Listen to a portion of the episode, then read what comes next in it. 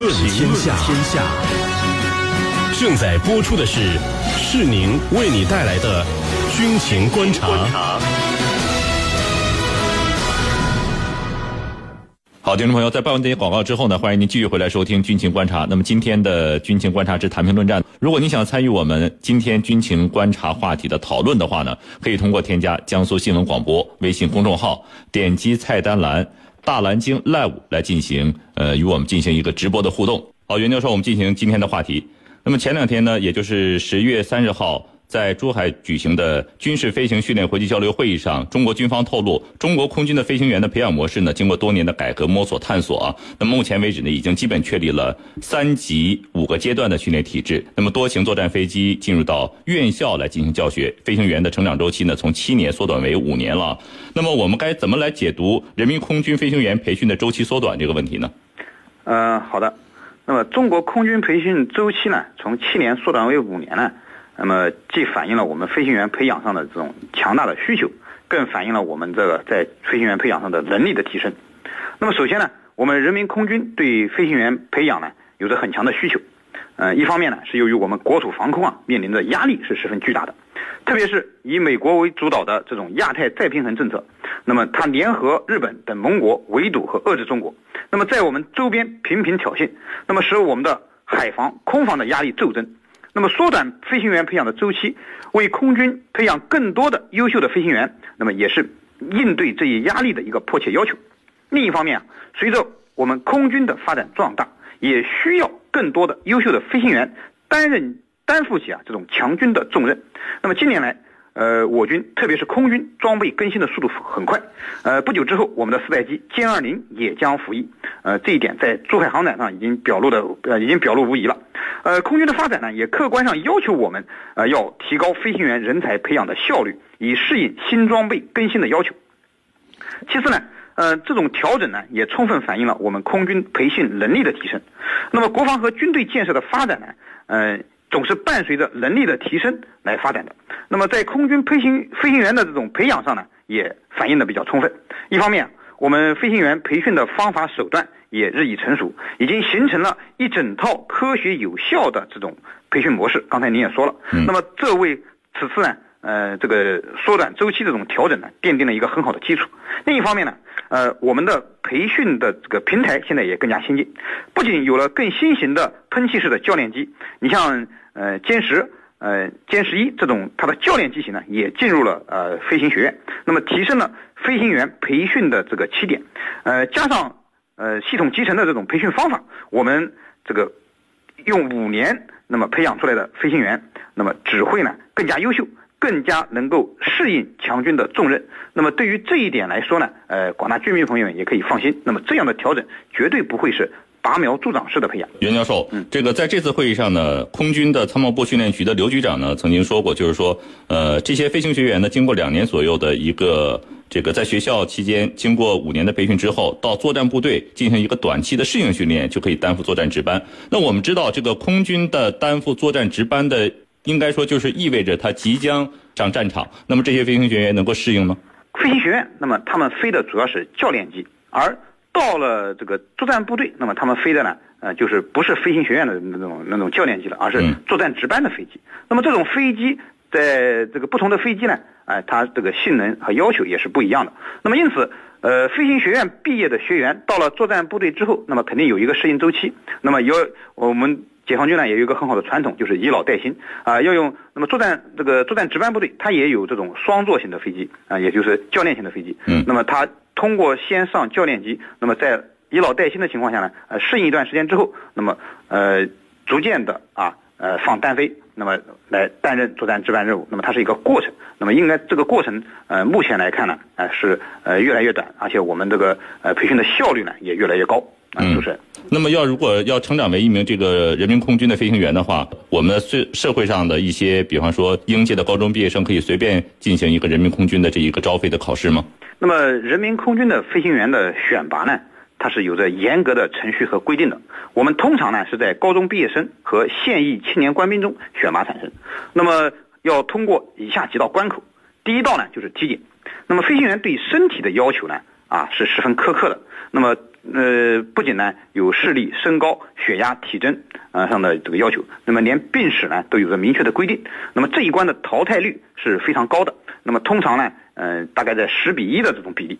那么第二道关口就是文化考试，地方青年那么是参加高考，部队战士呢则是通过军队组织的军校入学考试。呃，那么从近年来的情况来看，呃，我们录取的分数线正在逐年的提高。那么今年，呃，招飞。那么高考的录取分数线已经是一本提档了，嗯，那么这一年比一年高，那么芝麻开花节节高的这种态势呢，呃，反映了两个方面的问题，呃，一呢是，呃，军队啊反映反映了以下几个方面的问题，一呢是军队飞行员啊对这个文化的要求也越来越高，应该说没有文化的飞行员是适应不了信息化战争的需求的。第二呢是。现在呢，有更多的有志青年热爱我们的军队，热爱飞行事业，渴望成为一名英雄的飞行员来保卫祖国的蓝天。呃，于是呢，他们选择投笔从戎。那么这样就使我们空军在招飞的过程中，我们的选择面更大了。因此呢，我们的录取分数线也会相应的提高。第三呢，呃，我觉得是我们现在的青年一代啊，身体素质更强了，尤其呃是好学生当中，身体素质好的更多了。那么表明我们现在整个社会不仅重视孩子们的学习问题，那么对青年的身体的素质呢也更加重视了。那么这也不仅为我们这个空军的发展啊带来了希望，也是整个民族之幸、国家之幸。呃，第三关呢就是严格的政审。呃，应该说空军是一个战略性军种。那么飞行员。驾驶的战机呢，更是捍卫国家主权的利器。因此，飞行员不仅要身体好、专业精、知识全，更需要思想红、政治强。所以，要想成为一名这个合格的飞行员，那么的确要过五关斩六将。呃，而且即使你被我们飞行学院录取了之后，那么在整个培训过程中也有严格的淘汰机制。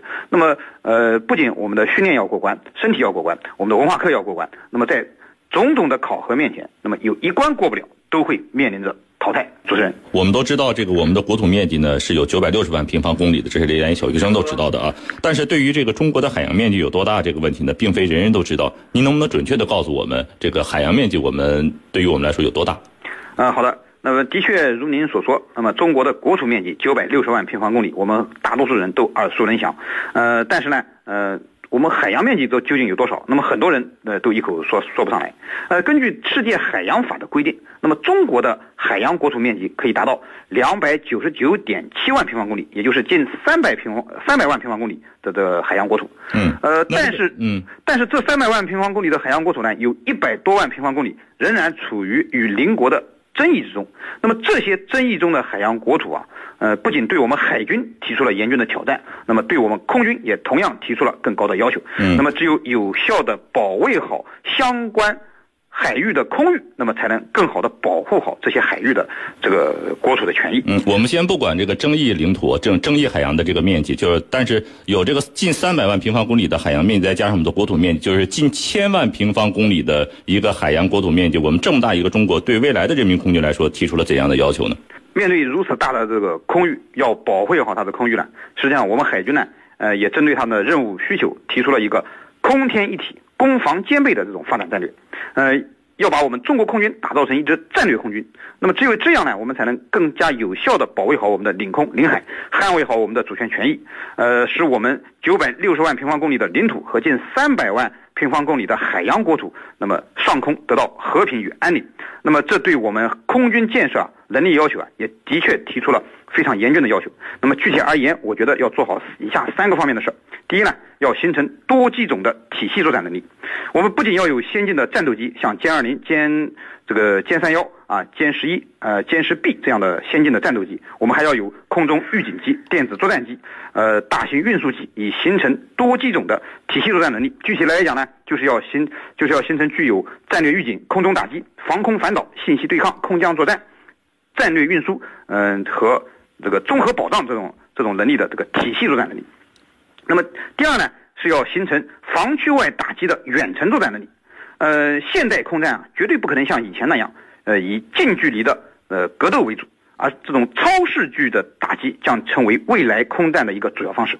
因此啊，远战能力的强弱是一支空军能否有效捍卫国土海洋权益的一个重要标志。那么也是呢，这个是空军能否称之为战略空军的一个主要指标。那么就这一点而言，我想中国空军目前发展的一个重要方向就是提升我们的远战能力。我们现在很多战机啊，它的打击范围已经远远超出了第一岛链，甚至超出了第二岛链。第三呢，是实战化训练水平要逐步提升。呃，当前的我们的周边安全形势啊日益复杂，那么世界新军事变革也日日新月异。那么客观上要求我们空军的飞行员必须加强实战化的训练水平。那么只有更多的培养出小于实战的优秀飞行员，才能胜任形势的需要和强军的重任。呃，我们也看到当前，我们也正在我们也进行了很多。类似美军红旗军演的这种实战化的演练，我们每年也都在空军的飞行员中评选出金头盔飞行员、金飞镖飞行员。那么飞行员的实战能力也在得到不断的提升。那么从这次珠海航展，大家看到我们试飞员驾驶着这个歼二零的飞行动作，呃，看到我们八一飞行表演队的这个精彩表演。那么实际上也从一个侧也从一个侧面啊，充分反映了我军空军飞行员的训练水平。啊，当然我们也要看到。跟世界发达国家相比啊，特别是跟美军相比，我们在战机的性能、远战能力、飞行员的训练水平上还是有一定的差距的。呃，呃，当然我们也要看到，我们军队正在努力，我们的空军正在成长。假以时日，我们一定能够实现空天一体、攻防兼备这样的战略目标，来有效的捍卫祖国的国土、海洋和蓝天。呃，主持人，嗯，好的，非常感谢袁教授为我们今天做的一个精彩解答，谢谢您，袁教授。呃，不客气，呃，军迷朋友们，再见。